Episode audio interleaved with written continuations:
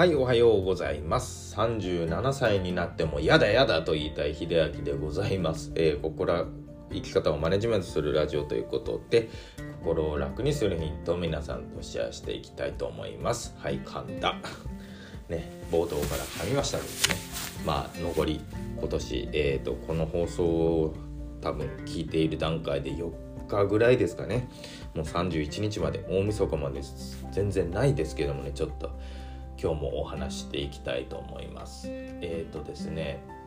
まあ、情報発信してる中でノートというね、まあ、アプリというか、まあ、サービスがあるのをご存知ですかね。もう5年前ぐらいからあるんですけども、5年、6年前ぐらいか。ね、要するにまあ自分の、まあ、なんでしょう、自分の思うことをまあ、ブログとは違ってちゃんとあの情報発信とか、まあ、そこでねあのアフィリエイトとかありますよね。あのリンクをここにつけときますとかね、まあ、そういうのもね全然あのなんでしょう。一種の収入の柱としてもねノートって結構使われていますし自分のねやっぱり文章力って鍛えるのにもね結構ノートって使えますね。僕もあのこの1年やり続けてみましたけどもまあね、そこまで爆発的に伸びるってことはそうないんですけども、やっぱり見てくださる方、いいねしてくださる方がいたので、なんか続けられたし、すごく自分のためになったなと思う、まあ、ノートというものがございまして、あの、このお題でですね、まあ、たまにそのタグ付けのテーマとか、これ応募してくださいみたいなのがあるんですけどもその中で、ね、あの我慢に変わることっていうのが挙げられていたのでちょっとそれをねあのスタンド FM とか、まあ、アンカーからいろんな音声アプリの方へお話したいなと思いました。で我慢に変わることということで自分がじゃあ何を実践してるかというとすごく矛盾しているように聞こえるかもしれしれないんですけども僕の我慢に変わることといえばまず我慢をしないことですね、こいつは何を言ってるんだって思われる方はいるかもしれないですけども我慢ってねあの何でしょう結構前の配信とかね過去の配信とかでも僕言ってるんですけども我慢って誰のためにやってんだろうと思っておそらくですよおそらく我慢って自分のためにしている人ってねあんまりいないんじゃないかなと思います。ね、皆さんちょっと我慢っていう言葉使う時何か思い浮かぶかちょっと考えてみてください。ね、これをちょっと放送止めてもいいんで。ね、ちょっと思い当たるところ考えてみてください。自分が我慢って使ったシーン、場面、話、ね、ちょっと考えていただくと、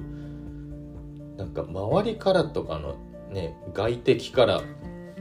の、まあ、刺激というか、攻撃というかそういうものに対して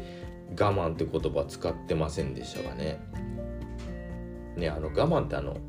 煩悩の一つだとも言われていますね。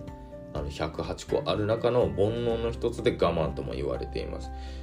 ね、こう言われるくらいね結局ね我慢ってそんな美しいものじゃないんですよね。まあ日本人ではねその我慢がねすごく美徳化されてますけどもうん、誰によって何のために我慢を強いられているのかってそもそもがそこを疑う必要があるんですね。で我慢している時とかはあの他人からまあコントロールされようとされている時にまあ反発したいけども自分の中で感情を押し殺している時まあそれがおおよそ我慢している時かなと思います。ね、なのであの我慢に変わることと言ったらまず我慢をしないことは大前提なんですけどもあのちゃんと反発しましょうよっていう話ですね。あの日本人はちょっとおとなしすぎる、ね、どう考えても間違っていることに対して反発をしなければ相手の攻撃も激化してきますよね。ですぐ何でもかんでもポンポンポンポン反発するのは良くないですけどもちゃんと落ち着いて冷静にまあ、欠まあ、欠点というかねやっぱこうこうこういう理由で私がやる必要はございませんしまあ私だけがそう我慢する必要はないですって言い切っちゃってもいいんじゃないでしょうかと思います。ここまでねあの自分の感情をあらわにしないっていうのはねそう他の、まあ、海外に比べてねいないのかなと思います。アメリカなんかねやっぱり感情表現豊かなのですぐに出るじゃないですか。多分ねあちらからしたら日本の方って結構無表情だと思います。無表情なのに意味のわからないところで愛想笑いをする人種だと下手したら思われているかもしれません。なのでねあの我慢は良くないです。良くないですが悪いです。我慢は悪いものなのでじゃあそれに対して変わるものって言ったらちゃんと自分の感情表現をしてあげるとか自分の思った、まあ、表現というか感情はその場で出すっていうことですね。お前はムカつくんだとかそういう話じゃなくてなんか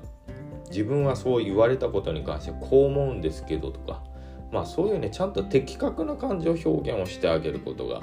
まあ我慢に変わることなんじゃないかなと思います。まず我慢をしないでじゃあ相手からストレスをね無理に強いられるようなことがあったらちゃんと答えるですね。反発するっていうとドーンってなんか攻撃するようなイメージですけどもちゃんと答える。それに対して自分はこう思うという答えを持つってことが我慢に変わることなんじゃないでしょうかといういうことでまあ個人的に我慢に変わることをお話しさせていただきました、ね、皆さん我慢してませんか？もう年明けまでその我慢をね持っていくのは非常にもったいないことでございます。なので年明けからとは言わずにもう今からその我慢をね無理にするっていうことはまあ避けていただきたいなと思います。最後まで聞いていただいてありがとうございました。それではまた。